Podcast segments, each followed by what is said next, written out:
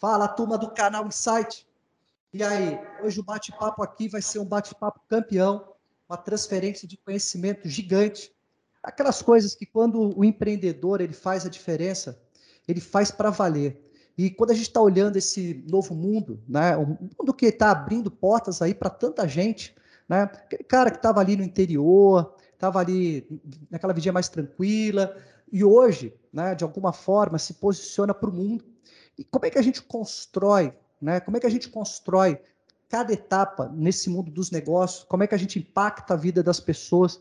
Então, hoje, a gente vai conversar com um mineiro, né, mineiro, gente boa, um mineiro que está fazendo toda a diferença em muitas coisas aqui no Brasil. Lincoln, conta só um pouquinho aí para a turma, como que esse cara, ele impacta a vida de muita gente, e como que a gente consegue aí ajudar as pessoas no dia a dia? Anderson, primeiro eu queria falar, começar falando aqui para nossa audiência que esse cara, nada mais nada menos, foi considerado Mark Zuckerberg brasileiro, Anderson. Segundo o site americano Business Insider. Você tem noção disso, Anderson? Além disso, é uma das 10 pessoas mais influentes no LinkedIn Brasil, uma das 15 pessoas mais influentes no Brasil, uma das 50 pessoas mais inovadoras do Brasil, além de acumular prêmios como Fundador do Ano e Empreendedor do Ano. Então, não vou me alongar, prolongar muito aqui. Senhoras e senhores, com vocês, Gustavo Caetano.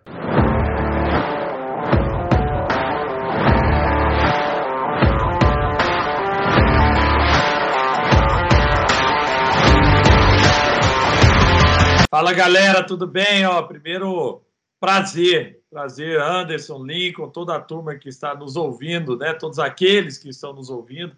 Prazer estar com vocês aqui hoje a gente bater um papo sobre empreendedorismo. Isso que é o tão sonhado empreendedorismo. Todo mundo quer ser empreendedor agora, viu, Anderson? Agora é, é, é, é igual antigamente, todo mundo queria ter uma banda. Hoje todo uhum. mundo quer ser empreendedor e é muito legal, né? A gente poder viver nesse mundo em que as pessoas sentem capazes de fazer negócios. Né, o empreendedor né? de hoje é o rockstar de antes, né? É isso. Isso é muito legal, né? Muito, muito mais produtivo, né, do que o rockstar antigamente é aquele que gera empregos, que gera, gera riqueza, não só né, para as pessoas que estão à sua volta, mas para a sua comunidade, para o seu, né, aquele pequeno empreendedor, ele é aquela pessoa que gera riqueza também, né, para todos que estão ali na sua família, para as pessoas que, que vivem na comunidade, para o nosso país. Então, é muito legal essa onda de empreendedorismo positiva, do bem que a gente está vivendo. Gustavo, é, me fala uma coisa. Ah, quando a gente olha o Brasil, e o Brasil é imenso, e a gente olha é, grandes, é, grandes capitais e, e, grandes centros, onde normalmente as atenções né, de empreendedores, quando a gente fala principalmente aí de, de uma escala maior né, daquilo que se cria, é, de alguma forma ela está ela, ela tá muito enraizada e ela está muito forte. Mas como é que a gente consegue ajudar aquele empreendedor que está no interior, que está na roça, está lá né, no interior do Nordeste, a começar a dar o primeiro passo é, para ter uma visão mais inovadora, para ele ter bons conceitos de empreendedorismo. Olhando um pouco dessa, dessa dimensão de oportunidade, é, aquela, aquelas pessoas que tinham ali um nível muito mais de, de poxa, como é que eu saio né, da, daqui do interior, da roça, e vou para a cidade grande para construir minha vida? E hoje não, cara. Hoje o cara está ali na roça, e se o cara tiver a fim de fazer acontecer, se o cara tiver a fim de buscar. E quer...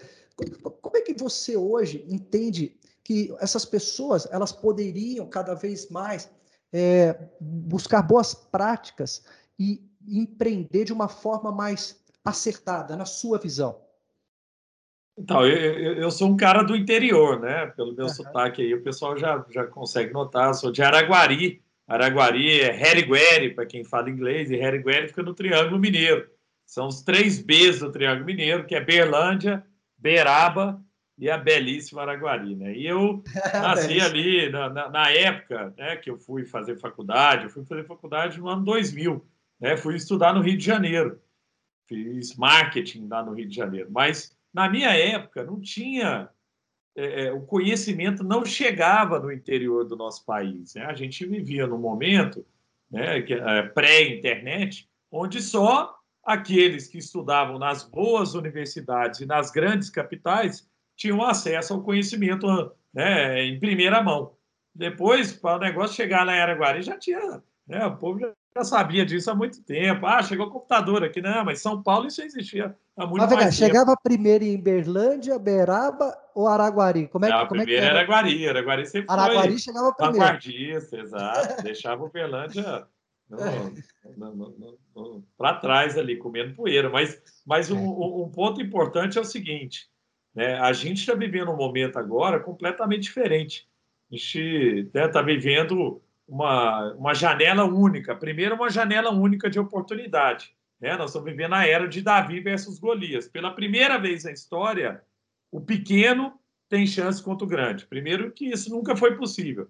Sempre aquela empresa grande ia ganhar. Sempre, ah, mas já tem um supermercado grande aqui na cidade, esse cara vai ganhar. Ah, já tem uma escola grande aqui, uma rede grande na escola, vai ganhar. Hoje não. É, hoje o pequeno, se ele, dependendo da né, a história de Davi e Golias, que Golias era um gigante, né? E Davi foi lutar com ele, o, o rei Saul queria colocar armadura no Davi. Aí o Davi falou: não, pô, isso não, você é doido. O meu único ponto forte é minha agilidade. Então, quer dizer, o pequeno tem que ter agilidade tem que ter essa capacidade de pensar o que o grande não consegue fazer, né? E não querer lutar de igual para igual, querer né? Às vezes o cara está começando um negócio pequenininho ali, um bar, um restaurante pequenininho, já quer competir com um grandão, não, calma, né? Entenda aqui que é o ponto fraco do grande, tá? Então é, é muito por aí. Mas voltando para a história do interior, agora nós estamos vivendo esse momento em que as pessoas têm acesso ao conhecimento. E para mim um dos grandes né, dos grandes caras que iluminaram a minha cabeça foi o Steve Jobs. Né? O Steve Jobs, o fundador da Apple, ele fala um negócio muito legal, que ele fala assim, se você quer criar alguma coisa diferente, inovadora, olhe para lugares diferentes, né? busque conhecimentos diferentes. Então, se o cara mora na, fazenda, mesmo que ele queira inovar na fazenda, que hoje está trazendo muita, existe muita inovação no agronegócio, né?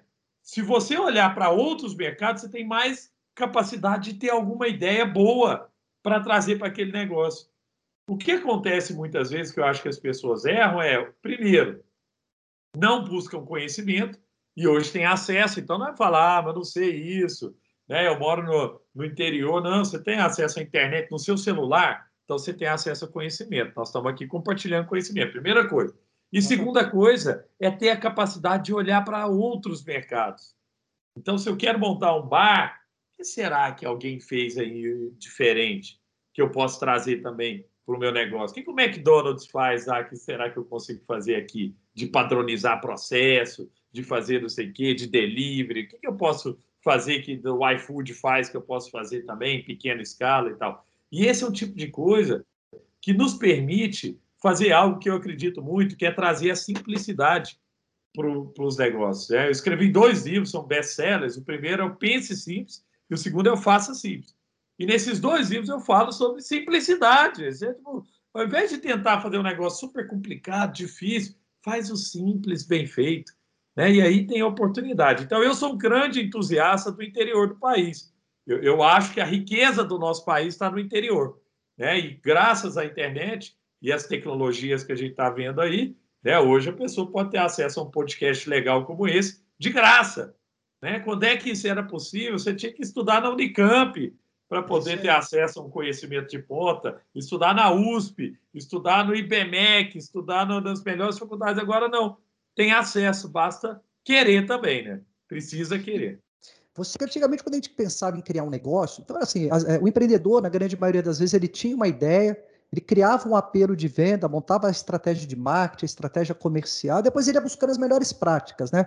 Mas hoje, o ponto que é principal em cima disso, na tua visão, é você começar primeiro entendendo quais são as dores que você consegue identificar dentro da tua rotina, porque isso é uma coisa muito importante, pelo menos eu penso assim, é, que, que a partir do momento que você já tem algo que te, que te incomode, que você tem uma dor, que aquilo ali você fala assim, opa, peraí, isso aqui de alguma forma é uma dor para mim.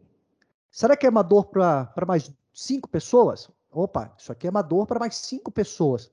Dessa dor para mais cinco é para mais dez? Opa, então eu já consigo de algum. Então, o que eu quero dizer é o seguinte: o empreendedor, antes dele começar pensando em ter uma boa ideia, o ideal seria ele pensar primeiro em como identificar uma boa dor, né? E para isso ele começar a ser uma pessoa que pergunta mais, que tem uma postura mais de buscar é, é, o questionamento. Porque é, essa coisa muito do o empresário, não sei se você compartilha isso também, mas é um pouco da minha percepção, né? Quem está empreendendo, é, é, ah, cara, eu tive uma ideia boa, eu sei como executar, eu sei como é esse negócio dá certo, e às vezes a última coisa que ele vai falar é perguntar ali para o cliente se realmente aquilo ali que ele está criando vai realmente né, resolver o problema daquele cara. Você acha que os modelos de negócio, e principalmente para os pequenos, né? Porque para a gente isso é muito importante. A gente quer ajudar realmente esses pequenos a empreender e trazer riqueza para o nosso país é, ele, ele, tem que trabalhar mais nessa direção desse, desse, desse nível de entendimento? Como é que você, como é que você enxerga isso? Com Porque certeza. muito da tua história na Sambatec, só para quem não sabe, gente, é assim, é gigante, né? Gigante a operação que esse cara criou. E, e muito em cima de entender realmente uma dor do mercado, né? E ali capturando essa dor, você vai montando as suas estratégias, né? Mas você acha que isso é crucial para que o negócio caminhe bem, na sua visão? Com certeza. O Anderson, assim, a minha visão, por eu não ser o cara de tecnologia nativo, né, a minha formação é em marketing, eu nunca tive o viés de pensar na tecnologia antes de pensar no problema. Eu vejo que muita gente hoje faz isso. Ah, eu quero criar um app, eu quero criar isso, mas a, a pergunta que eu sempre faço, e eu estou no conselho de empresa grande hoje, estou no conselho consultivo da CIA, fui do conselho da Celomital, maior empresa de aço do mundo, estou no conselho do Instituto Ayrton Senna, da Baterias Moura e tal que, que eu levo quando o pessoal já traz a solução? Sempre eu trago o questionamento de para que, que a gente quer fazer isso, que é o que você falou. Qual a dor que a gente está resolvendo? Né? Outro dia eu estava com o presidente do iFood, o Fabrício, ele falou, o Fabrício, lá em Araguari tinha iFood 30 anos atrás, quando eu morava lá. Aí ele falou, não, Gustavo, tinha não, você é doido. A gente não existia nessa época, não. Eu falei, não, mas era diferente, era assim, ó. A gente pegava o telefone, eu ligava para o Zeppelin Pizzaria, pizzaria lá de Araguari, pedia uma pizza portuguesa sem cebola, a moça falou, ah, entrega onde? Aqui na casa do João Caetano, à exposição agropecuária. Aí a moça falou, não, daqui a pouco o motoqueiro tá aí, o motoqueiro chegava lá, meu pai fazia um, um cheque do Banco Real, eu ia lá fora, entregava o cheque e pegava a pizza. O que, que o iFood fez? Ele pegou a mesma jornada do cliente, quer dizer, ele pegou tudo que o cliente sempre fez, ele não inventou o delivery, o delivery sempre existiu. Mas o que, que ele pegou? Onde tem atrito, que eu posso cortar. Então, por exemplo, para que, que o cliente tem que pegar o telefone para ligar? Será que não tem um jeito melhor, mais fácil, mais barato que eu posso fazer isso? Aí ele fez o aplicativo. Mas poderia, por exemplo, aquele que tem um restaurante poderia atender pelo WhatsApp, né? Como já tem muita gente que faz hoje. Beleza. Mas tem coisa que não dá para você cortar, por exemplo, pagamento. Só que toda vez que você pede para alguém te pagar, por exemplo, nessa pandemia aqui, tem uma feirinha aqui perto de casa, aqui em Belo Horizonte, e eu e minha esposa, a gente sempre vai lá na feirinha e tal. Aí no meio da pandemia a gente não podia mais ir na feira, ligamos para o cara, você entrega aqui, entrega tal. Toda semana, quinta-feira, ele traz a, a, né, as verduras, legumes e tal. Toda semana. Você ia lá para comer pastel. Não, é, não posso, não. Tem, tá. Tem que, senão a barriga só cresce. Mas. Ah, o... E é pastel de, pastel de queijo, pô. Não, é. Eu pensei que queijo é bom. Pastelzinho de queijo. Mas é isso. Toda vez que o cara me entrega o um negócio, ele pede para fazer um depósito na conta dele lá. Fazer um Pix, não sei o quê. Uhum. Ah, por que o cara não faz uma recorrência? Ô, Gustavo, deposita X reais por mês aqui, aí todo aqui eu entrego para você. Você não precisa nem. Não, entendeu? Quer dizer, não, não é uma questão de tecnologia, é uma questão de simplificar. Então, olhando para o processo para a jornada do cliente, você pode cortar, você pode reduzir, você pode ampliar alguma experiência. Eu sou embaixador da marca Reserva, por exemplo. Você chega na loja da Reserva, cara, ô Gustavo, quer uma Heineken geladinha aqui? Quer dizer, ali ele criou um ambiente incrível, ampliou aquele ambiente. E mais, você pode também criar algo que ninguém criou ainda no seu mercado. E aí eu vou dar um exemplo, tá? para as pessoas, porque às vezes o cara fala assim, pô, eu sou cabeleireiro aqui, como é que eu vou pensar nisso aí que o Gustavo está falando? Tal? Vou dar um exemplo do Brunão, meu cabeleireiro aqui. Na pandemia, Brunão me manda uma mensagem, falou, Gustavo, ó, eu, fechou o salão aqui e tal, não estou podendo atender, mas se quiser, eu vou na sua casa, eu criei uma inovação aqui. Eu criei um salão de beleza que eu levo em casa. Foi, Bruno, bom demais, cara, vamos marcar sábado? Sábado, tal, marquei tal horário, ele chega aqui em casa, o cara vem com uma malinha na moto, uma malinha de rodinha, abre dentro da mala, cara, igual aquela mala da Vilma do Scooby-Doo. Ele, uhum. ele, tirou o salão de beleza dele lá, o salão de, de cabeleireiro dele lá da mala. Então a mala já tinha um espelhinho na mala, tinha os lugares para colocar os equipamentos. Ele tira uma cadeirinha que ele desdobra ela, é a cadeira que eu vou sentar. Ele montou o, o, o salão ali, né, na, na, minha casa. Beleza. Aí, pô, eu paguei ele com PicPay e tal, beleza. Cara, chegou, né? Fizer, cortou meu cabelo, paguei, adorei, pô, obrigado e tal. Próxima vez que eu fui marcar com ele, ele fala: pô, Gustavo, agora tem uma nova, um negócio novo de novo, outra inovação. Falei, o que, Bruno? Você inventou agora? Não, agora eu tenho um app. Agora você pode marcar pelo meu app. Falei, legal e tal. Aí eu parei e pensei, cara, ele criou um atrito. Porque olha só, um negócio que eu estava resolvendo no WhatsApp, que demorava 10 segundos, que é assim, Bruno, você me atende aqui sábado, 10 horas da manhã, beleza e tal. Agora eu tenho que baixar o aplicativo, instalar o aplicativo que eu vou usar uma vez por mês, colocar meus dados lá, colocar meu endereço, meu cartão de crédito, sei o quê, para fazer um negócio que eu fazia em 10 segundos. Então, quer dizer, mais tecnologia não necessariamente resolve o problema, que era o que você estava falando. E aí, só para as pessoas entenderem aqui, Anderson e Lincoln, é, tem um, um, frameworkzinho que eu gosto de, de, de trazer, isso vale para empresa grande e para pequeno também, que é o seguinte, isso eu aprendi na Universidade da Disney, tá? Eu estudei na Universidade da Disney em Orlando, Universidade Corporativa deles, e aí os caras falaram lá o seguinte, ó, primeira coisa, põe o problema na parede no quadro. Ele fala framing the problem. Pega o problema e põe num quadro. Que é, que é isso que você trouxe. Qual é o problema que eu quero resolver? Ah, eu preciso diminuir, é, reduzir custo, ou preciso aumentar a receita, ou preciso gerar mais valor para o meu cliente. Então, tem algum problema que você quer resolver. Beleza. Uma vez que você colocou isso na parede, lista todas as possíveis soluções, independente de preço. Ah, isso aqui eu não posso pagar. Porque o que é o problema? A gente já começa falando, ah, mas isso aqui não dá, isso aqui não dá, isso aqui não dá, isso aqui não dá, a gente não faz nada. Lista tudo. Ah, mas uh, comprar um software que custa caro. Põe lá. É, contratar mais gente. Ah, mas não tem dinheiro. Não interessa. Põe lá. Põe tudo. Tudo que dá para fazer para resolver o problema. Por quê? Porque o próximo passo vai ser o seguinte: você vai olhar o que, que te gera o maior impacto, o menor esforço. E é ali que você vai começar.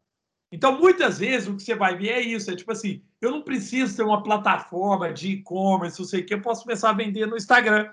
Opa, Instagram resolve meu problema. Se meu problema é aumentar a venda, o Instagram tem uma plataforma lá que eu consigo vender e tal. Né? Vamos botar isso para rodar. Então, é, é, é, na, na, verdade, eu acho que o grande negócio é a gente simplificar o pensamento. Por quê? Porque nós estamos vivendo numa era na era das plataformas, cara. Hoje você tem WhatsApp, você consegue vender de graça, tem coisa no Mercado Livre. E aí, às vezes, eu, vendo, eu vejo o cara, por exemplo, o cara cria uma, uma, uma loja de camiseta. E aí ele fala, pô, vou, eu quero criar uma loja de camiseta online. Aí o cara pega todo o dinheirinho que ele tinha e gasta num site para construir o site. Mas não é ali que ele tinha que estar tá gastando, porque ele não está validando a ideia de fazer site. Ele está validando a ideia de vender camiseta. Então começa no Mercado Livre, cara. É de graça, só paga se você vender, ou em qualquer outro marketplace aí que tiver. Ô, Gustavo, né? e... Vai pensar simples, Anderson. Então, cara, eu, é, é, eu, acho que assim, você, você, você foi muito feliz, desde a forma, a, a forma como você criou o teu modelo de negócio e, a, a, e, os livros que você escreveu, e essa questão da, da simplicidade para você começar um negócio.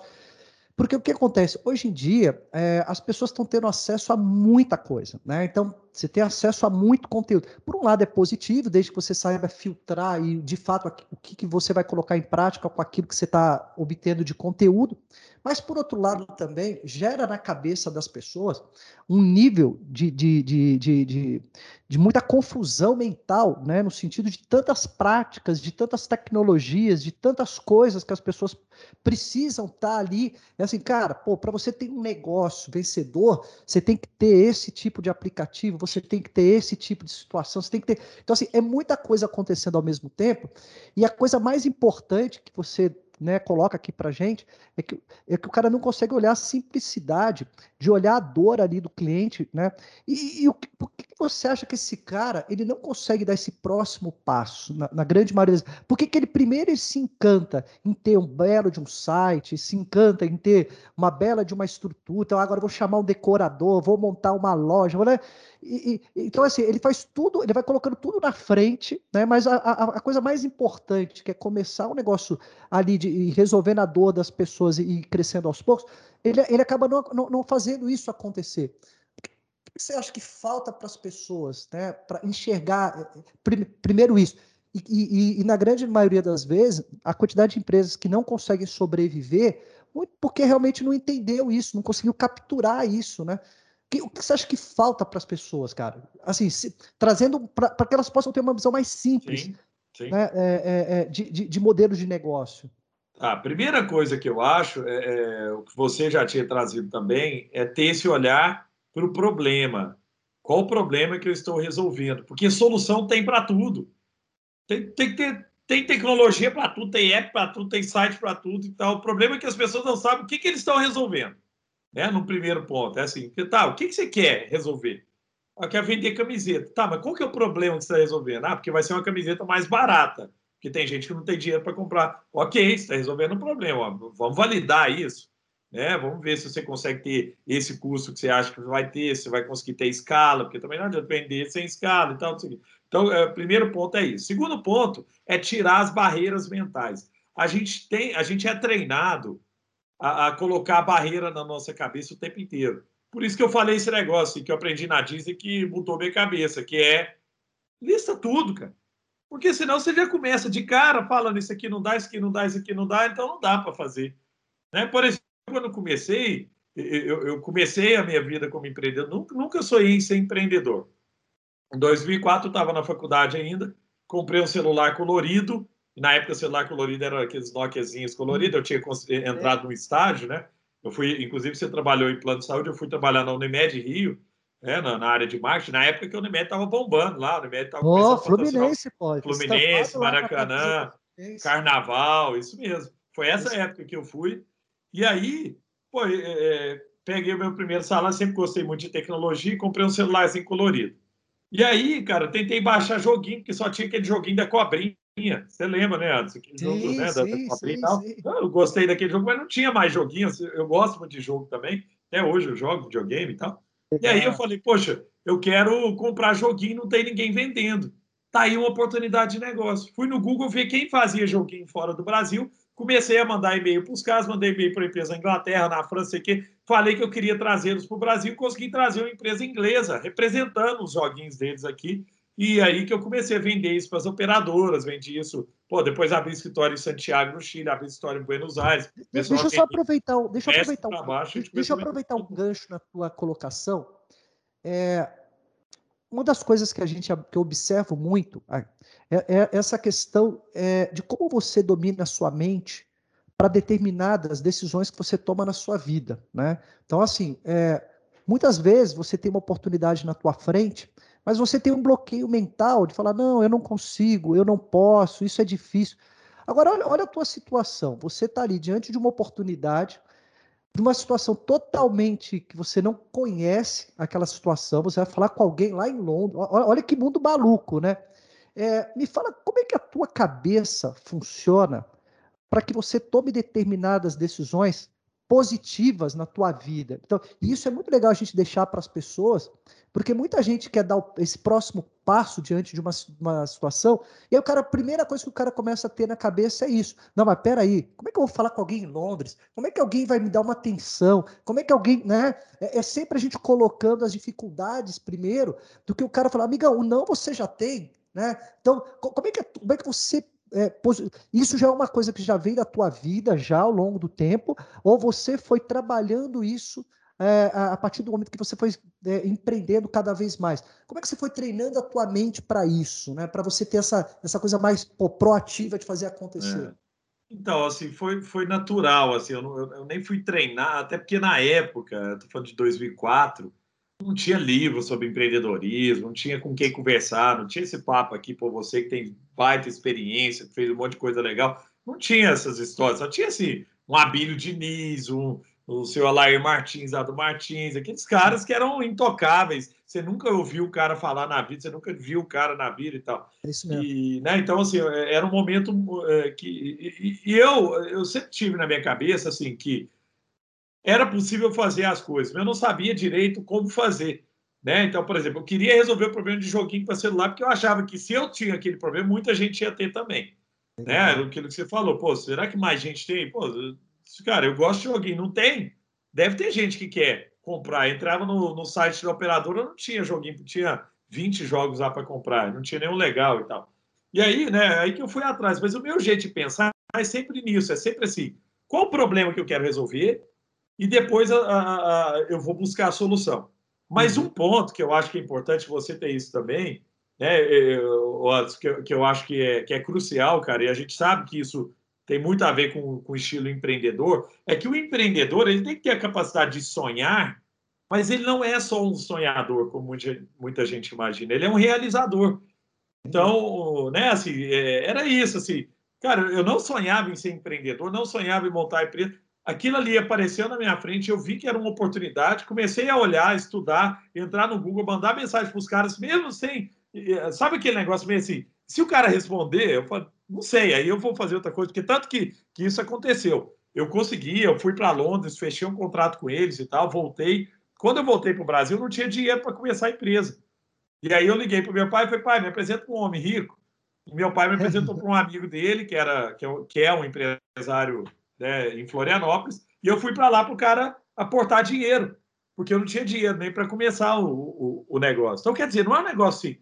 É, é, o, vamos desconstruir isso aqui.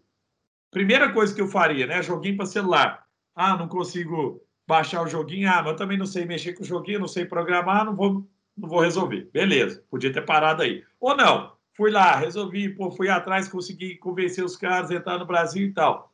Beleza, ah, agora não tem dinheiro para começar. Ah, beleza, então vou desistir. Não, bicho.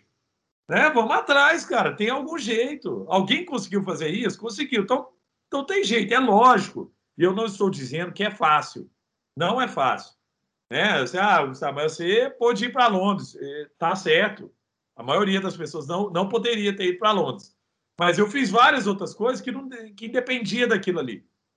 Né? Então, então, por exemplo, quem botou dinheiro lá não foi o, né, não foi o meu tio, meu não sei não, foi um cara que eu fui lá e vendi o projeto para o cara. não fez por, porque ele é, achava bonitinho, não, porque ele achava que aquilo ali era um bom negócio, que ele poderia ganhar. Eu, eu, eu vendi a ideia para o cara, né? E ele virou sócio da empresa. Então, hoje chama investidor anjo. Na época era homem rico. Então, né, o, o ponto que eu acho que a gente tem que tentar desmistificar, né, tirar esse negócio é, ah, eu não sei mexer com tecnologia. Muita gente fala isso para mim. Ah, Gustavo, eu não sei mexer com tecnologia. Como é que eu faço isso? Eu falei, peraí, peraí, peraí, peraí. Você não sabe mexer com tecnologia? Não sei, cara. Você tem WhatsApp? Tem. Você usa? Uso. E Facebook? Não, eu uso Facebook. Instagram você tem? Tem. Mas isso aí é tecnologia, só não tem mais nada diferente disso, não. É. Né? As Ele ferramentas programar, são, né? São, é, exatamente, as ferramentas são muito amigáveis. Você hoje criar um site, fazer um negócio, botar um negócio para vender no mercado, é simples. Você não precisa ter uma, um curso, uma, né? Não, não era antigamente, né? Tinha aqueles sistemas complexos, mexer no SAP, não sei o que, é complexo. Tinha que fazer curso, tinha que estudar para mexer naquilo. Hoje é simples, você monta uma lojinha no Instagram de um jeito simples. Então, o que eu gosto de trazer aqui é a gente pensar é, né, né, nessa lógica de, de tirar esses mitos que ficam na nossa cabeça, né? E ir atrás, assim, ó, alguém resolveu esse problema, eu, eu, eu acho que eu consigo também. E não vai ser fácil mas também não é aquele negócio de desistir na fase da ideia, porque senão vira aquela pessoa. Tem um amigo meu que já pensou em todos os negócios que existiu. Saiu o Uber, ele, ah, pensei no Uber cinco anos atrás. No iFood eu pensei lá atrás. Quando eu era criança, eu já tinha pensado no iFood. Mas você nunca fez, não adianta. Não adianta ficar só pensando, né? E aí, só a última coisa que eu queria trazer aqui, que eu acho muito legal, é, eu tive a oportunidade, eu gosto muito de estudar, tá? Então, assim, eu, fui para a Universidade da DIS, fui para o MIT, fui para Stanford, todo ano eu tento ir para um lugar, nunca paro, tá? O ano passado eu fui, fiz um curso online aqui que não dá para ir, fui para. fiz um curso na Universidade de Nova York e tal, gosto muito, gosto muito mesmo. É, e aí, o, o ponto, um negócio que eu aprendi com o professor de Stanford, ele falava assim: empreendedor é caçador de vagalume. O que, que, isso quer dizer? Eu não sei se você já caça vagalume, mas lá, lá em Araguari a gente caçava vagalume. É assim, ó, tem um vagaluminho ali, você pega um, um vidrinho, né, para botar ele dentro do vidrinho e vem atrás dele. Ele vem piscando, piscando. Aí, de repente, começa a piscar um outro aqui perto de você, e você vira para o outro e vai atrás do outro. Aí pisca aquele lá e tal. E no final da noite, você ficou a noite inteira, não pegou nenhum vagalume. Por quê? Tem um monte de oportunidade, você fica querendo fazer aquele tanto de coisa e não faz nada. O que, que ele fala? Ao invés de focar nas boas oportunidades, todo mundo tem boas oportunidades passando na sua frente o tempo inteiro. tem boas oportunidades de criar uma vendinha aqui, de resolver um probleminha ali, de virar um, um cara que resolve problema de eletricidade da casa. Sempre tem, tem o um negócio. Ah, pô, eu sou o cara que troca lâmpada. Quem sabe não, quem não sabe trocar lâmpada, pode, você achou uma oportunidade, foi lá resolver. São boas oportunidades. Mas o que ele fala é: será que a gente está olhando para um monte de boas oportunidades pequenas ou nós estamos focando nas ótimas oportunidades? Nas oportunidades que mexem o ponteiro, que fazem a gente mudar de vida.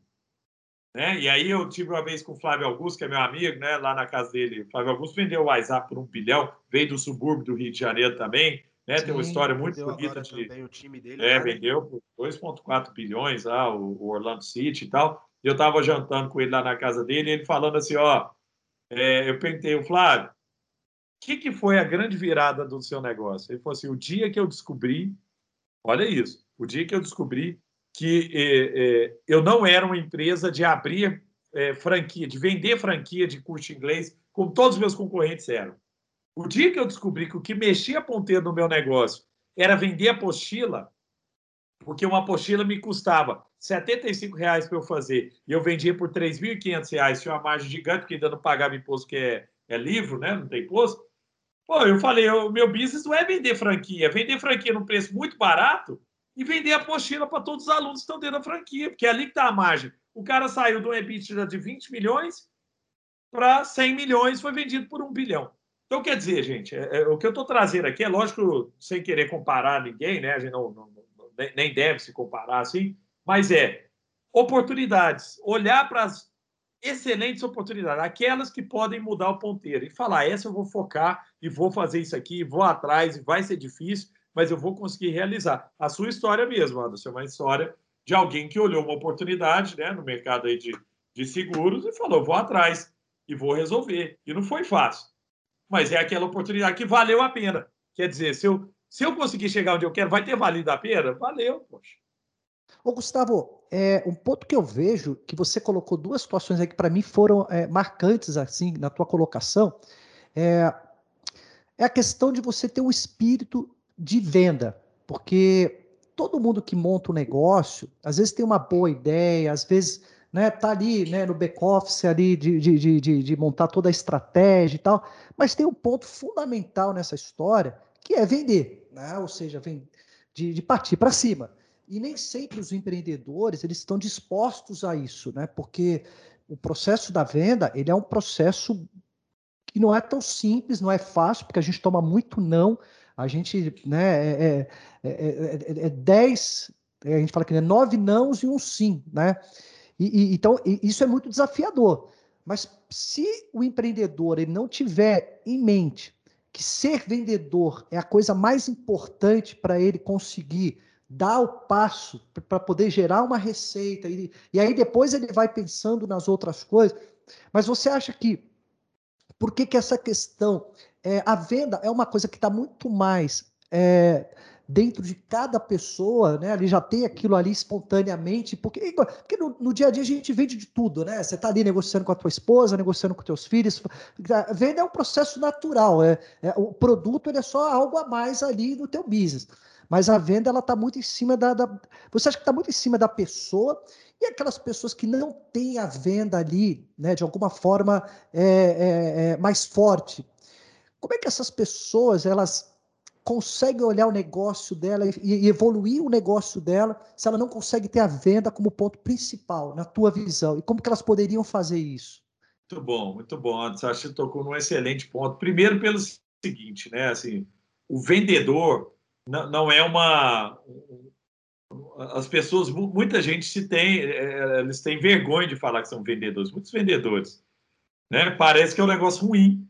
Sim. Não sei se para nossa cultura aqui, né, cultura latina, né, vender, pô, vamos me humilhar, ir lá falar pro cara. Agora cara é head, falar, agora é head comercial, né? Agora são head comercial. Cara, vendedor, tudo que eu, você falou muito bem, tudo que eu consegui na minha história como empreender, empreendedor foi porque eu fui vendedor. Quer dizer, eu, eu vendi para os gringos lá fora que o Brasil era uma ótima oportunidade, o timing era aquele. Eu vendi para os caras que existia uma janela de oportunidade no Brasil.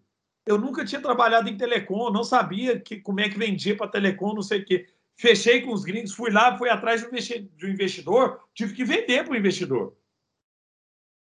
de que era uma boa oportunidade. Convencia de que era uma boa oportunidade, agora eu tive que vender para a operadora para começar a girar o negócio. Então, e eu, durante 15 anos da, da, da Samba, que é a minha empresa, eu fui o vendedor. O, o, grande vendedor de todos os contratos, todos os grandes contratos lá, eu fechei junto com o meu time, mas eu estava lá na frente. Né? Não terceirizei essa parte. Agora, agora, né, que a gente já está maior e tal, que eu tenho, mas eu participo de reuniões de venda direto, assim, toda semana, várias reuniões. Com, e que é uma delícia, né, cara? É uma delícia, é muito legal. É, é muito legal. Então, é, aí trazendo um ponto né, que, você, que você trouxe das pessoas é, que não têm, às vezes, esse espírito. Assim, primeiro, eu acho que esse é um, esse, essa é uma habilidade que é treinável. É treinável. Mas você precisa treinar algumas coisas. Por exemplo, um bom vendedor, geralmente, ele se comunica bem. Então, às vezes, é fazer um curso de oratória, e tem curso online, de graça. Né? Entra no YouTube e fala, aprenda a falar melhor e tal. Aprenda a se colocar, aprenda a organizar as suas ideias. Né? Isso é prática, isso é você ir testando no dia a dia. Você fala, ah, eu sou tímido, eu sou tímido. Eu, na faculdade, era super tímido. Imagina, eu tenho sotaque de cara da roça, fui morar no Rio de Janeiro. Você acha que eu não era pulinado lá? Fui assaltado no primeiro dia. É, o cara olhou para mim e falou: aquilo ali mesmo, olha lá o Jecão da Roça. é, mas mas esse, esse é o negócio. Eu tive que me esforçar para falar e para apresentar trabalho. tinha branco, tinha pânico de apresentar trabalho. Porque imagina, se eu tivesse em Minas, até era mais tranquilo. Lá no meio daquele tá de carioca, eu lá na frente, ô gente, vocês estão bom, não sei o que, tá, Jeca veio da roça aí. Mas eu aprendi a me comunicar, eu aprendi a usar isso a meu favor. Eu aprendi a usar meu sotaque a meu favor. Eu aprendi a trazer simplicidade na minha comunicação, porque a arrogância, ela afasta, a simplicidade conecta. Sim. Então, se você se coloca, né, se você tem empatia, se você então é muito mais fácil você vender quando você se coloca numa posição de estou aqui aprendendo. Eu sempre que eu estou vendendo, eu estou numa posição de aprendizado. E às vezes a pessoa fala não para mim, e, e, é o que você falou, é muito comum a gente tomar não. Sabe o que, eu tento? Né? Ao invés, muita gente tenta convencer o cara do sim, até o cara né, ficar pé da vida. Né? É lógico, você tem um limite ali de tentar, mas o que eu tento o tempo inteiro é entender por que, que eu tomei aquele não. E o que, que eu poderia ter feito melhor para tomar um sim da próxima vez. Né? O cara fala, não, não, não quero e tal. Não, ótimo. Por que, que você. Por que, que você. Me dá um feedback. Agora, assim, se quer, não que estou querendo te vender. Eu quero entender o que, que eu posso fazer você acha que eu posso fazer? Cara, as pessoas ajudam. Ô, Gustavo, eu acho, cara, se o seu produto tivesse isso aqui, eu acho, aí eu compraria. Entendeu? Se, quando vocês colocam numa posição de humildade, de falar, eu quero aprender, e é verdadeiro. Pô, me, me ensina, o que, que eu posso fazer? As pessoas querem ajudar. As pessoas não querem ajudar aquele vendedor que chega lá achando que sabe melhor que você, que quer mostrar que ele é, que ele é mais do que você, que ele quer te falar que ah, você não sabe sobre isso aqui, eu que sei. Você não sabe nada de televisão, não, eu que sei. Tava, não, calma lá, amigão. Né? Peraí, aí você não está criando empatia, você não está conectando, você está desconectando. Então, essas Mas... são coisas que eu fui aprendendo aí que me ajudaram muito. Você não acha que tem um passo atrás no sentido é, das pessoas estarem melhor equilibradas em suas vidas, no sentido de um equilíbrio mais espiritual, físico, mental, e entender também que o processo da venda é um processo que você vai servir alguém então, muitas vezes, você não está conseguindo servir dentro de casa a tua família, servir teus filhos. Como é que você vai servir os teus colaboradores? Como é que você vai servir os teus clientes? Então, é, todo o esforço mental que as pessoas elas usam para trazer boas práticas de empreendedorismo, e muitas vezes elas não estão conseguindo buscar ali no dia a dia do convívio dela uma paz, né? Assim, e, ela não consegue é, porque o processo da venda, eu, eu, pelo menos eu sempre trabalhei isso na minha vida, é, o quanto eu posso servir as pessoas, né? É, o quanto eu posso ser útil para as pessoas. Mas isso de alguma forma já tem que vir dentro da tua casa, isso já tem que vir no teu, porque acaba sendo uma coisa muito mais espontânea, muito mais natural, né? Porque é, por mais que você tenha boas estratégias de vendas, boas práticas, isso, aquilo, mas quando e, e você na verdade é um líder tem que ser um líder admirado pelas pessoas, né? Porque você consegue trazer isso para dentro do, do teu negócio, para dentro do cliente. Então não falta também um pouco das pessoas terem essa visão de falar, cara, peraí, se eu vou montar algo, se eu vou vender algo, eu primeiro tenho que pensar que eu vou servir algo para as pessoas, né?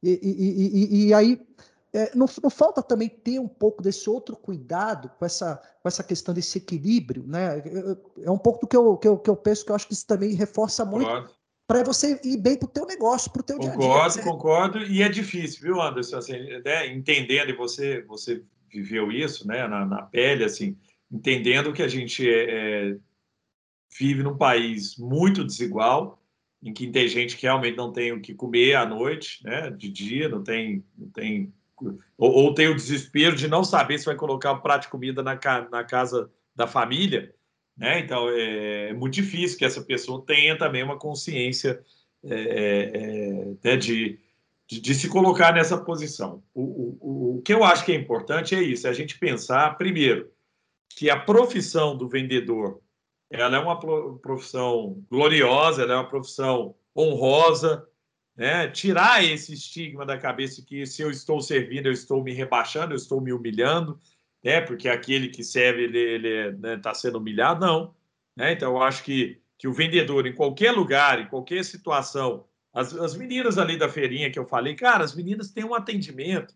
Você vê o tanto, elas são uma barraquinha de feirinha orgânica ali. Uhum. As meninas me chamam pelo nome, chamam minha esposa pelo nome e tal. E aí o resto é natural.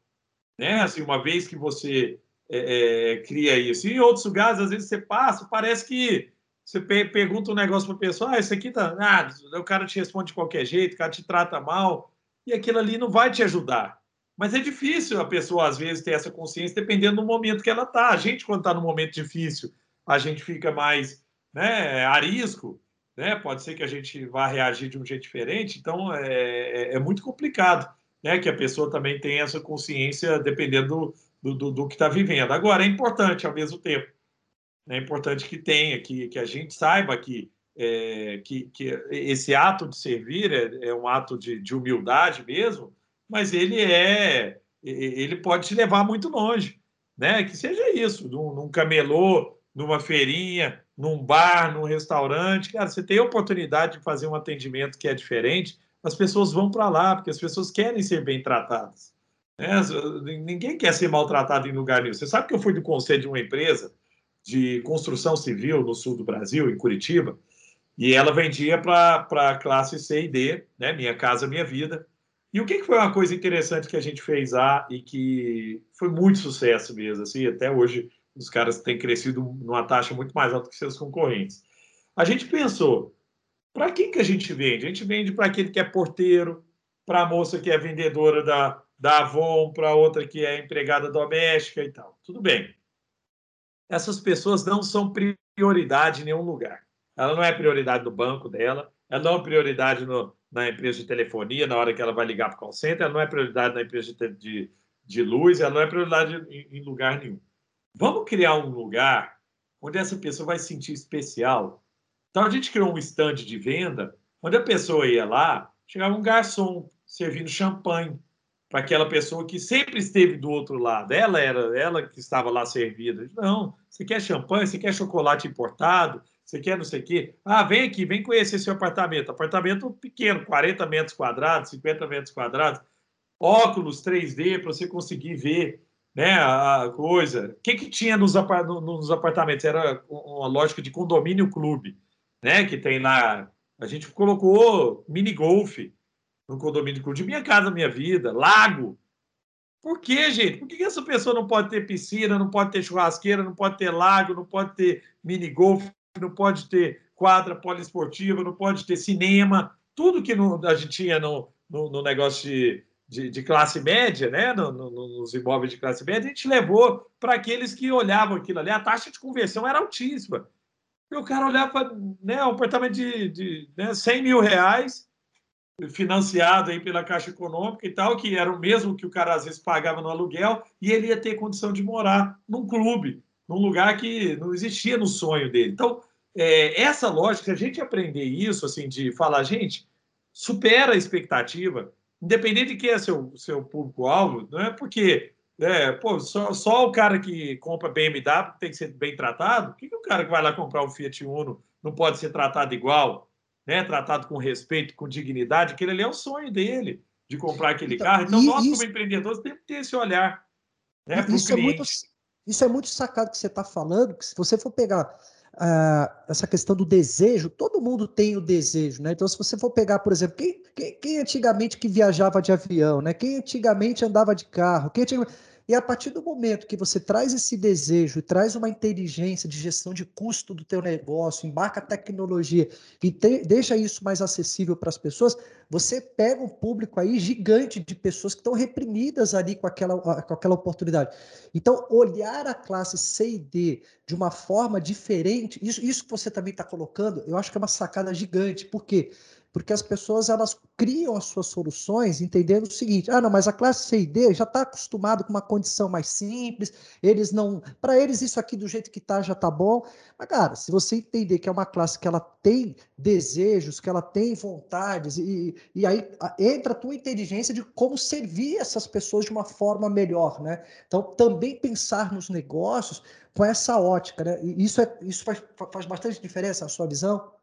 Total, total. É olhar para as pessoas, é entender que as pessoas têm os seus, né, o que você falou, têm os seus sonhos, têm os seus desejos, têm vontade de ser bem tratado, ninguém gosta de ser maltratado.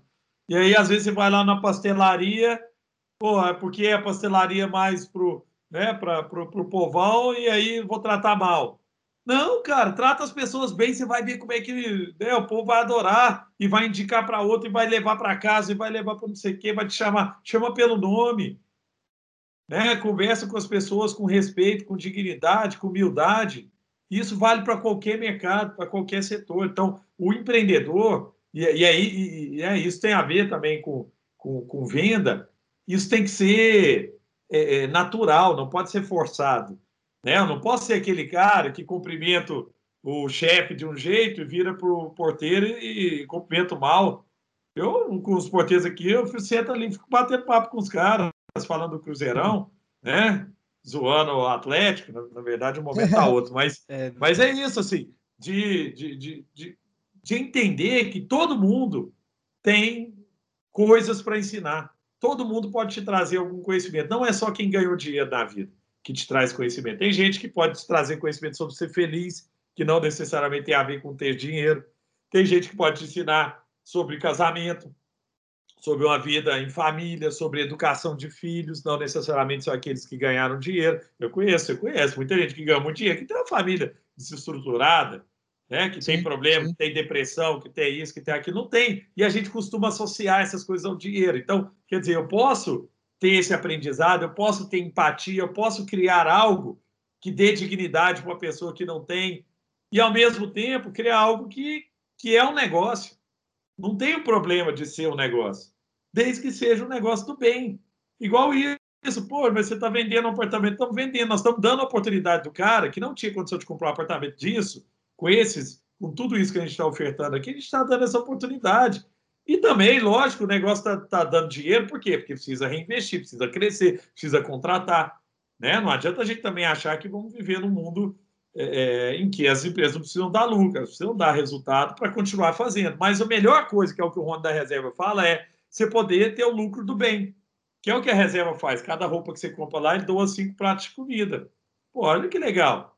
Sim. Né? Quantos milhões de pratos eles doaram lá na reserva? Quantas coisas a gente pode fazer aqui que, ao mesmo tempo, você está fazendo bem também? Você está dando acesso a alguém que não tinha acesso àquilo ali?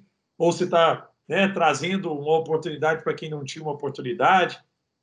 Então, acho que esse é o tipo de coisa que, que muda a vida, né? Outro dia um, um fui dar uma mentoria para um jovem numa periferia e ele falando que ele tem um, um, um ele está querendo criar, ele aprendeu inglês e está querendo criar um curso de inglês para cristãos, que ele está vendo que as crianças estão ficando desconectadas do, do cristianismo, não sei o quê. Eu falei, baita nicho de mercado. Ele quer ensinar a Bíblia em inglês. Né? Então, olha que oportunidade de negócio de você fazer o bem. Sim. De, de, ensinar alguma coisa de, né, de, de, de religião, de, de espiritualidade, cristianismo. Ele não vai falar nada sobre, sobre religião, mas é sobre, sim, sim. Né, sobre a Bíblia, sobre. É, mas ele não vai entrar em nenhuma das religiões, mas ele, ao mesmo tempo, vai ensinar inglês e vai ganhar o dinheirinho dele. Para quê? Para contratar mais gente, para fazer isso aí virar um negócio maior, que vai empregar mais gente, que vai impactar mais gente. Então, olha que legal que é o empreendedorismo do bem, né? Deixa eu te fazer duas perguntas. A primeira é, na trajetória que você criou junto à Sambatec, quais foram os seus primeiros, quais são os, seus, os principais desafios que você teve e como é que você foi aprendendo a estruturar a tua empresa. E aí fala um pouco mais sobre a tua operação, até para que as pessoas conheçam, né? Porque você tem uma operação gigante, uma operação bem consolidada. Conta um pouquinho aqui para pô, que sirva de inspiração para a vida de muita gente, né? E, e, e, como é que você, que, pô, tava lá atrás no, no, no joguinho lá, pô, e conseguiu construir essa empresa show de bola? Então, uma, uma coisa, a primeira coisa que eu acho que é legal, isso vale para todos os mercados também, é que a, a maior dificuldade que existe hoje para qualquer negócio é conseguir gente boa para estar do seu lado. Ainda mais para o negócio onde você não tem dinheiro. Né? Imagina o cara, pô, cara, como é que eu vou ter gente boa se eu não tenho dinheiro para pagar salário, né? E aí a primeira coisa que eu aprendi é isso, assim, o empreendedor ele tem que ser um vendedor de sonho também. É lógico que depois você vai entregar um sonho, mas você tem que ter um sonho grande. É o que o Guilherme Benchimol lá da XP fala, você tem que sonhar grande e começar pequeno. Não adianta também sonhar grande e querer fazer um negócio maior do que você dá conta. Mas, por exemplo, ah, vou criar uma padaria. Sonhe em ter uma, uma padaria que é referência no bairro. Ó, nós vamos criar a padaria mais legal do nosso bairro. Só de falar isso, você já vai conseguir trazer gente diferente, que acredita naquele sonho lá e que quer fazer aquilo ali acontecer. Ou, ó, nós vamos fazer essa padaria aqui, mas nós vamos criar uma rede. Depois eu quero ter uma rede. Mas nós temos que começar com uma, fazer bem feito, tratar bem o cliente, ter um pãozinho de qualidade. O Mas meu sonho não é uma só. Então, eu, eu fazia isso na samba. Eu lembro, eu e dois estagiários sentados na minha frente, dois meninos de, de 18 anos sentados na minha frente, e eu falando assim: nós não seremos uma empresa pequenininha de joguinho aqui de Belo Horizonte. Eu não quero ser uma empresa de Belo Horizonte pequenininha aqui. Eu quero ser uma empresa que vai vender para o Brasil inteiro. Nós vamos ser a maior empresa de joguinho para celular da América Latina. E os meninos olhando para mim, falando, ele é doido. Que a gente estava numa sala de 20 metros quadrados com dois estagiários lá, falando de ser o maior da América Latina. Que aconteceu depois? Pouco tempo depois, gente estava com o escritório em Santiago, no Chile, em Buenos Aires, vendendo para o México, para a Colômbia, para o Equador, para o Peru. Viramos o maior da América Latina. Legal. Mas por quê? Tanto que eu repeti aquilo ali, tanto, tanto que eu repeti aquilo ali, as coisas começam a acontecer. Primeiro, porque você mentaliza aquilo, aquilo vira seu grande objetivo. E aí, aí você deixa de ser o empreendedor mercenário, que não está errado, mas é o cara que está só pensando no dinheiro. Né? O empreendedor mercenário é o cara que quer ganhar dinheiro com o empreendedorismo. Tá ok. O problema é que isso aí é difícil de sustentar, porque em vários momentos você passa aperto. Em vários momentos a gente quase quebrou a nação.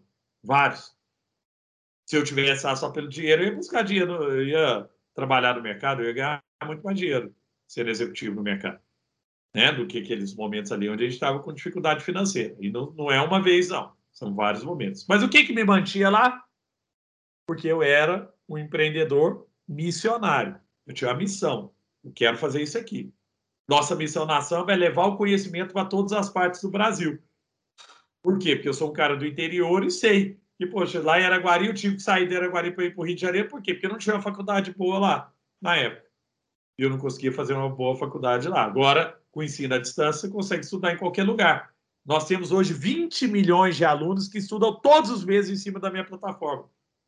Quando a gente criou esse sonho, quando a gente falou assim, nós vamos ser a maior plataforma de, de ensino à distância, vamos levar conhecimento para o Brasil inteiro, nós tínhamos 3 milhões de alunos estudando em cima da nossa plataforma.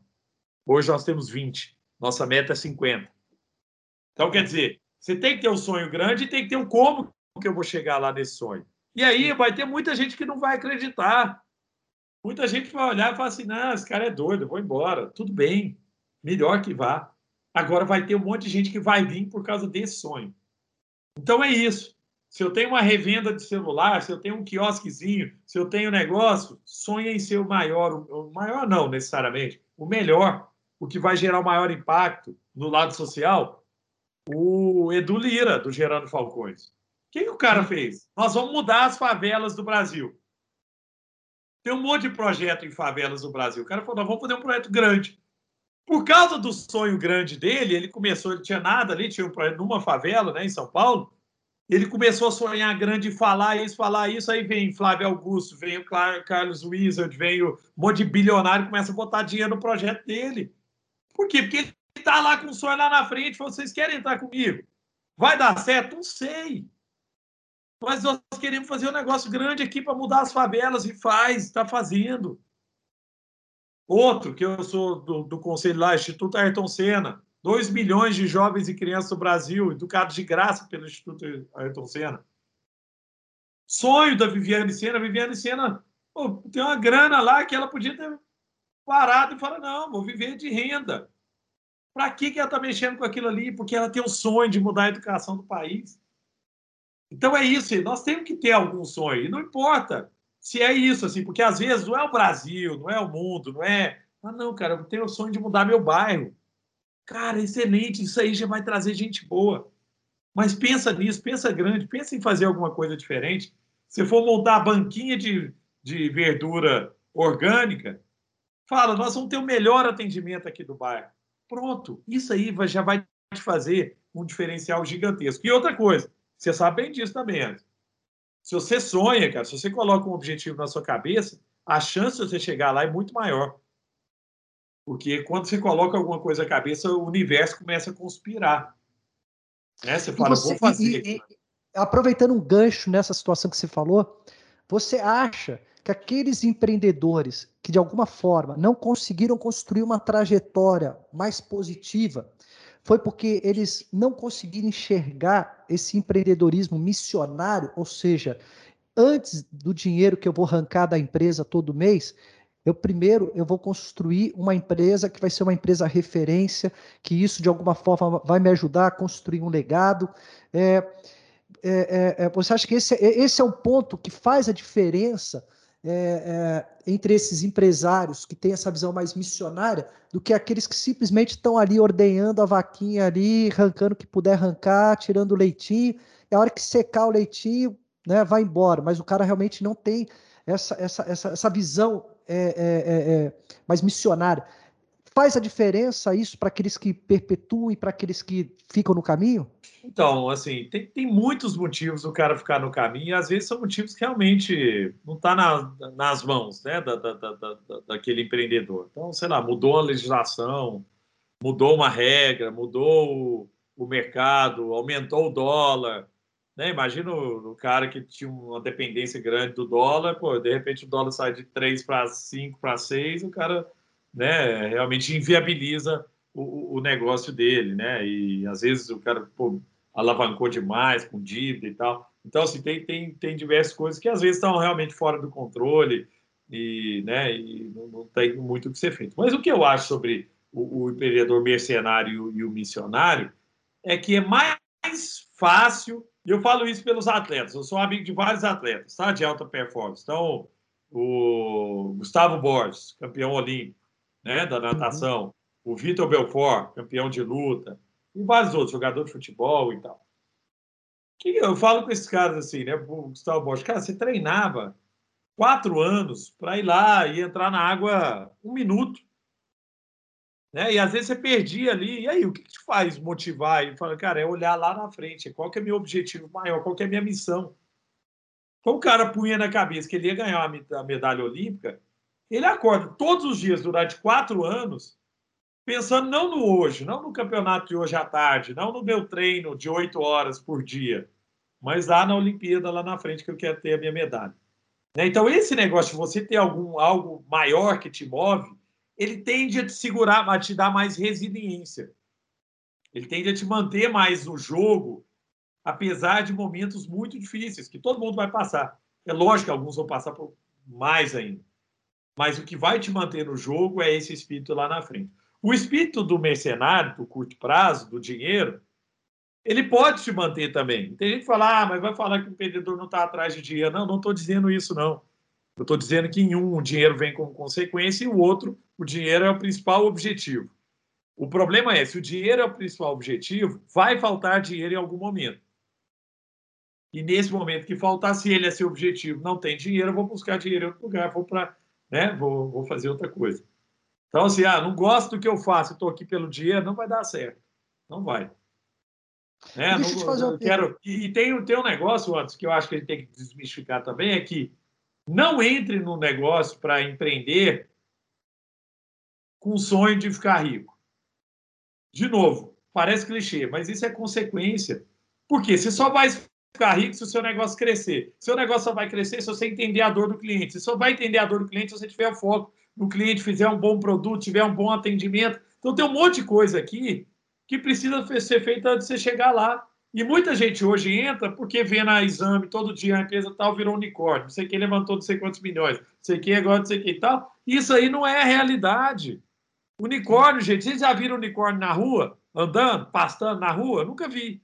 É isso, unicórnio não existe, não. É um ou outro aí, é raridade. Então esquece esse mundo aí, pensa o mundo real, em que a empresa precisa dar lucro, em que precisa trazer resultado, né? E que eu preciso ter algo que me mantém firme lá na minha missão, porque senão a chance de desistir é rápido é, é muito grande. Cara, e bebendo um pouco aí da tua sabedoria em termos de tecnologia e, e, e visão um pouco mais global das coisas, é, hoje, quando você faz parte do conselho dessas grandes corporações, é, eu imagino a, a, preocupação que essas empresas possuem com o processo de mudança tecnológica e, e as coisas mudam muito rápido, né? Então, é, algumas, alguns grandes players que até então eram soberanos no mercado, ou ali a vaquinha, deixaram de existir num espaço de tempo muito curto, né? Hoje, a preocupação dessas empresas é entender exatamente como que elas vão se posicionar, e principalmente com esses players globais que a gente tem aí, que tem uma capacidade de investimento gigante, né, com uma série de coisas. Qual é a preocupação hoje das grandes corporações quando elas estão olhando esse mercado e os principais players né, dentro desse, dos mercados hoje? Como, é que está isso quando a gente está falando de tecnologia embarcada, quando a gente está falando de Google, de, e por aí vai, né? Porque você imaginar que, pô, a, a ah, você pode ter ali um Apple, e no Apple você pode ter ali né, pagamento, você pode ter tanta, é tanta coisa, né? Assim, é tantos players que podem, do dia para a noite, é, é, é, de alguma forma, aniquilar outros negócios, né? Então, como, é que, como, é, como é que se briga com esses caras e quais são essas principais preocupações? Aí é mais no sentido da curiosidade que a gente tem, porque ah. você é um cara que está ali, você está na ponta disso, né? Então, para a gente é ah. muito legal ter, ter essa curiosidade aí. Então, Anderson, assim, uma coisa que, que, eu, que eu já aprendi, cara, que o que move a humanidade é o medo. Medo, incerteza e dúvida. Né? As pessoas, enquanto estão em, em momentos bons, a gente tende a não pensar em coisas muito diferentes. O negócio está indo bem, cara, para que, que vai? É aquela ideia do time que está ganhando não se mexe. É, quando é que as coisas começam a se movimentar? Né? Quando é que surgiram grandes inovações na história da humanidade? Guerras grandes guerras trouxeram grandes inovações. O micro-ondas veio de guerra. O MM, né, o chocolate MM veio de guerra. O champanhe veio de guerra. O, o, várias coisas que a gente usa no nosso dia a dia nasceu por causa de guerra. O próprio desenvolvimento né, de avião a jato e outras coisas aí que, que surgiram por causa das, das grandes guerras. Né? E esse medo do, ah, preciso acelerar, preciso fazer coisa mais rápido, vai acabar, vai acabar a comida, aí surge leite condensado, por quê? Porque as pessoas não tinham condição de manter leite né, no, no, na, na, na, época de guerra. Como é que você mantinha leite? Não, faz leite condensado em latinha, os soldados conseguiam levar, né, isso era mais fácil de transportar. Então, é importantíssimo a gente pensar nisso, porque o momento que a gente está vivendo agora é um momento de incerteza, de medo, de insegurança. Né? E aí, geralmente, essas empresas começam a olhar para o futuro e falam: eu não sei mais quem é meu inimigo.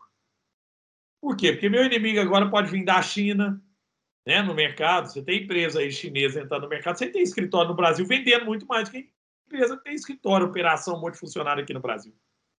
Né? Você tem um monte de, de player vindo de tudo quanto é lugar, e você falou aí de Amazon, de Google e tal, e outros, né? todos os mercados estão sendo invadidos por aqueles inimigos invisíveis São aquelas empresas que não, não estavam no seu radar. São os pequenos que começam a entrar. E aí, ó, vários empreendedores que estão aqui nos ouvindo, às vezes vão ser os próximos, as próximas ameaças dos, das grandes empresas. Mas o que, que é o ponto importante no final da história? A gente tem que pensar sempre, o que, que é o pensamento que, que eu tenho trazido e que, que acontece dentro das grandes empresas é nós temos que ser relevantes para o cliente. Isso vale para todo mundo. A briga agora é por geração de valor. Você não gera mais valor para mim? Eu te excluo. TV a cabo. Ah, tô pagando não sei quantos reais aqui. Isso não gera valor, cara. Ah, melhor ter Netflix aqui. Corta a TV a cabo. Você vê, é, TV a cabo está em declínio a receita das operadoras de TV a cabo, porque parou de gerar valor. Tem outros agora, outros, outras tecnologias que estão gerando mais valor, que são as, as, os streamings. Né? E aí está surgindo um monte de streaming, e pode ser que a gente vai caminhar para o mundo e que a gente vai gastar a mesma coisa que a gente gastava com TV a cabo. Só que em vários streams. Ah, assino Disney Plus, Netflix, não sei o que, então, beleza. Né? Mas quer dizer, tem players agora gerando mais valor. Pode ser que daqui cinco anos o Netflix não gere mais valor. Tipo, ah, não, agora o Netflix não tem mais valor, vai ter outra coisa que gera mais valor. iFood hoje gera valor. Pode ser que daqui cinco anos não gere. Né? Então, a gente tem que entender o tempo inteiro essa geração de valor. E o que, que é importante? Que, que nós vimos? Nós temos uma empresa na Samba chamada Samba Digital, focada em transformação digital, ajudando os negócios em transformação digital. Mas o que, que é o nosso propósito? A gente trabalha com grandes empresas, com a Ambev, com a, com a CIA mesmo, com a é, com o Boticário, com um monte de empresa grande aí, com a Porto Seguro, seguradora e tal. E aí, poxa, é, a gente está ajudando esses players do processo de transformação digital, a B3, a Bolsa de Valor e tal.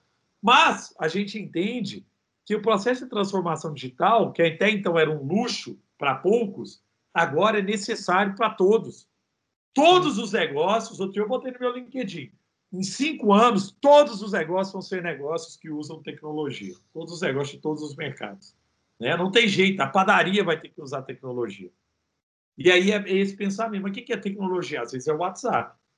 Às vezes é um sisteminha lá, o conta azul, para fazer a gestão do caixa da padaria. não sei o quê.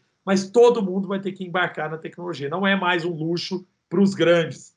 Então, a transformação digital agora, a gente enxerga que ele ainda está numa camada superior das grandes empresas, vai começar a descer agora, está começando a descer para as médias empresas que estão se digitalizando e vai chegar em pouquíssimo tempo nas pequenas. Por que, que isso está acontecendo? Porque está barato.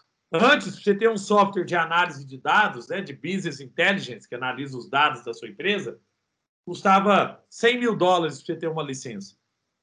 Hoje custa 5 dólares a licença do Power BI da Microsoft. Então, quer dizer, você tem um negócio super poderoso, muito mais poderoso do que o Cognos da IBM lá atrás, na nuvem, você pode subir uma planilha de Excel falando quantas pessoas vêm no meu bar cada dia na semana, que ele vai te falar quanto de carne você tem que preparar para aqueles dias ali. Pô, o dia que você tem mais movimento de picanha é na quinta-feira. Antes, isso aí era só para poucos. Era luxo para empresas gigantescas. Agora, não. Os petinhos conseguem prever demanda usando software assim, gastando 5 dólares por mês. Então, quer dizer, nós estamos vivendo numa era completamente diferente em que o digital é acessível, é democrático coisa que não era antes. Ô, Gustavo, é, entrando no mundo dos investimentos, né, é, eu tenho uma, uma, uma, uma, uma dúvida aqui, né, olhando um pouco no mundo das startups, dos investidores anjos, né, porque o que acontece? É, existem aí é, várias oportunidades de startups que estão surgindo, tá certo? você tem aquela primeira fase do investidor anjo e depois você vai melhorando o nível é, dos investidores, né, a qualificação desses investidores e os aportes maiores em determinadas etapas. Mas hoje, para os investidores, é uma boa ideia que está surgindo ali naquele primeiro momento, que, ok, o cara já tem uma receita sendo gerada, já tem uma equipe de tecnologia bacana, já tem o cara ali comprometido, a equipe é boa, já está resolvendo uma dor, mas o risco que se tem na hora de você aportar dinheiro numa, numa startup e que eventualmente esses grandes players possam vir e, e virar pó esse negócio, isso não é um desafio muito grande para quem não está, de alguma forma, mais à frente desses assuntos. É, e como que você hoje, quando você faz as suas escolhas de investimento em startup, é, quais são os pontos mais importantes que você avalia, e principalmente nesse sentido de estar tá ali vendo esses grandes players de mercado entrando, que hoje ainda não é uma solução, mas será que amanhã ou depois esse cara não pode entrar e arrebanhar todo o mercado com condições diferenciadas e com uma série de coisas? Como é que é, como é, que é um pouco nesse olhar de investimento, né? Só para a gente poder ter um pouquinho da sua, da sua visão sobre isso. Boa, Anderson. Ô, Anderson, eu vou ter que encerrar daqui a pouquinho, tá? Eu acho que Vamos, essa, não, se essa é, puder ser é, a é, última. Para mim era essa a última pergunta. Beleza. Não, é só porque eu tenho uma, uma call. Não, fica tranquilo, cara. Mas essa, essa é a maior curiosidade que eu tenho. Boa, boa. Então, Anderson, assim, eu, eu acho que, né, primeiro, a lógica da startup, do investimento em startup, é aquela lógica de risco e retorno. Quer dizer, eu tenho uma probabilidade ou uma possibilidade de ter um retorno maior, mas eu tenho um risco maior. Então, quer dizer que o, o dinheirinho que eu botei lá inicial naquela startup, é, né, como anjo da, da, da startup, o risco de eu perder esse dinheiro é 90%. Mas se esse dinheiro der certo, essa empresa crescer, eu tenho um risco também de ter mil vezes de ganho de capital.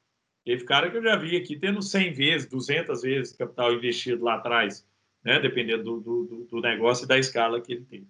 Para cada etapa, né, daquele investimento inicial, e depois você tem um segundo investimento, depois tem série A, série B, série não sei o quê, para cada etapa você vai diminuindo o risco. Porque, opa, se o cara já chegou até aqui, agora já tem faturamento, já tem gente, já tem produto, não sei o quê, poxa, agora o risco é menor, então o seu, a sua possibilidade de retorno também é menor. Né? Você vai diminuindo o risco e o retorno. Depois você entra lá na frente, depois você. Ah, agora você está já está gigante, eu quero entrar, você vai entrar, mas vai pagar caro. A chance de você eh, multiplicar por 10 o seu, o seu valor investido ali é pequena, porque pô, agora você já viu que esse cara está validado. Né? Não tem, ah, agora eu quero entrar no Nubank agora, porque eu sei que vai fazer IPO. Não, agora não adianta. Né? O cara que entrou lá atrás no Nubank agora vai ser um dos maiores IPOs aí, acho que da América Latina maior. Pô, então vai ser, né? O cara vai ter um múltiplo muito grande. Então é, é, é essa lógica de retorno. Mas é preciso entender que para 10 investimentos lá atrás de investimento anjo, para 10, um só tende a dar certo. E aí a lógica é: esse um vai pagar todos os outros. Então, quer dizer, vou pingar num monte de, de caras aqui, com ideias legais, e um vai dar tão certo que vai pagar todos os outros. Pode ser que um ou outro também se pague, pague a conta ali. Pô, eu investi 10, voltou 10, beleza. Mas a maior parte vai dar errado mesmo, e isso é sabido, tá? Isso faz parte do jogo. Como que eu olho para investimentos? Eu tenho olhado um pouco mais é, é, para investimento anjo, né? E, e, primeira coisa que eu olho, gente, quem é o time? O que esse cara sabe? Esse cara conhece o mercado, esse cara tem né, alguma, né, alguma experiência naquilo ali, já fez alguma coisa, ele já tem um track record. Você, por exemplo, você tem um track record tal, você consegue, você já fez. É lógico, vai ter gente que não fez, não, vai ter experiência nisso. Como é que você entendeu? A história é importante. Como é que veio essa ideia? Não, cara, que eu era vendedora, eu descobri isso aqui, essa demanda. Você mesmo me falou sua história, era, era assim. Pô, eu era vendedor ali, comecei a descobrir uma demanda e aí fiz um negócio focado ali em resolver problema do RH. Né? Então, quer dizer, pô, legal, então você está no meio, você entende, você conversou com o cliente tudo mais. Segunda coisa, mercado.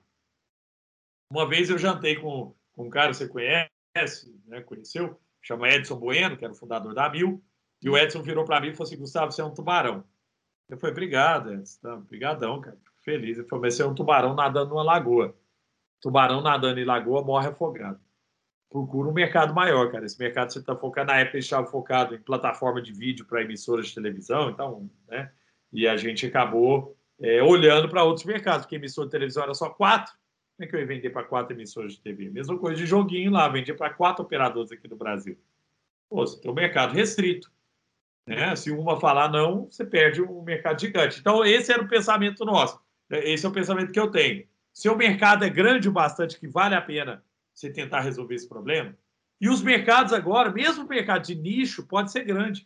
Eu fico pensando, o cara que dá aula de culinária vegana em Araguari, há 10 anos atrás, tinha um mercado pequenininho.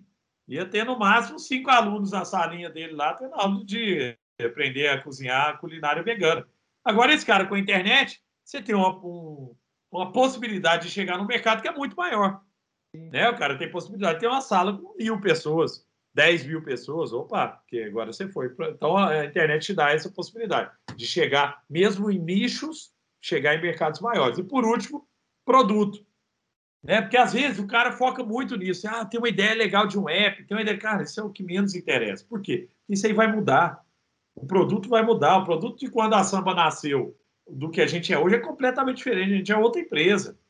É, então, e o que a gente é hoje para daqui cinco anos, daqui cinco anos a gente é completamente diferente de novo. Então, é ter essa capacidade de mudar. Mas por que, que você vai. Por que, que a gente sabe que os, os, os produtos vão mudar né, nas empresas boas? Porque tem gente boa. Por isso que gente é, é o mais importante. Pô, tem gente que consegue pensar isso aqui. Então, mesmo que tenha dificuldade, mesmo que ah, agora veio uma legislação que não vai me permitir vender desse jeito, vai não sei o quê, Max Milhas, do meu amigo aqui, Max. Max joga tênis aqui em casa. Pô, o Max era, tava com um negócio gigantesco. Veio a pandemia, jogou o negócio no chão. Jogou no chão. Mas, cara, é um baita empreendedor. Pô, deu lá, se virou, teve que mandar a gente embora, não sei quem tá agora, tá voltando de novo, acelerado de novo contratando, voltou o escritório dele, que era um escritório super legal e tal. Então é isso, é ter. Se você tem gente boa, o, e no mercado bom, que é o mercado dele, é o mercado de milha, viagem, não sei o que, que é o mercado grande, pô, você, o produto é o de menos. O produto você vai, você vai mudar, não estou nem aí com o produto. Não é isso que eu olho. Entendeu? Cara, que show. Lincoln, e aí, gostou da aula ou não? Anderson, aprendeu até... como, ó, você aprendeu sobre mercado, você aprendeu como empreender, você aprendeu fazer o simples, né, que é o mais importante, né, e quanto que esse simples faz a diferença. Deu para aprender aí ou não? Vamos deixar um recado final aqui para a turma e vamos deixar um agradecimento aqui. Foi um bate-papo tão bom que eu não quis nem intrometer, me intrometer muito aqui para deixar vocês falando que, pô, isso daí com certeza foi um aprendizado muito grande, tanto para mim quanto para todo mundo aí que está escutando a gente, tenho certeza. Então tá bom. Gustavo, cara, obrigado pelo teu tempo, obrigado por você estar, tá, poxa, disposto a compartilhar toda sua, essa história, todo esse conteúdo aqui, impactando aí a vida das pessoas. Ah, só coisas boas aí na tua vida, né? Eu acho que né, a gente fica muito feliz aí de poder estar tá batendo esse papo contigo e você ter realmente impactado a vida das pessoas, tá bom? Um pouco dessa visão mais missionária aí da nossa vida. Bom, muito legal, viu, Anderson? Parabéns aí pela sua história. Fiquei impressionado. Você precisa escrever um livro rápido, cara. É. Precisa escrever. Já falei para eles isso aí, viu? Para impactar, de verdade. Assim, história super legal, pessoa do bem, está preocupada né, em melhorar a vida de outras pessoas. Tenho certeza que um livro seu vai ajudar também nessa sua missão aí. Conta comigo, viu? Obrigado, Lincoln, também, pelo bate-papo. Foi super legal. Aprendi muito aqui com vocês também. Estou sempre à disposição. Cara, show de bola. É isso aí, turma. Espero que vocês tenham curtido esse podcast. Não tem como reclamar que não tem acesso a bom conteúdo. Ah, poxa, é uma aula aí fantástica de empreendedorismo para todo mundo. Valeu, é, galera. não esquece de seguir a gente aí no Spotify, no YouTube. Ativa o sininho para você não perder nenhum desses nossos conteúdos que a gente posta por aqui. E também segue a gente lá no Instagram, né? Arroba Insight Canal, por enquanto. Aguardem, né? E é isso aí, gente. Muito obrigado pelo bate-papo. Valeu!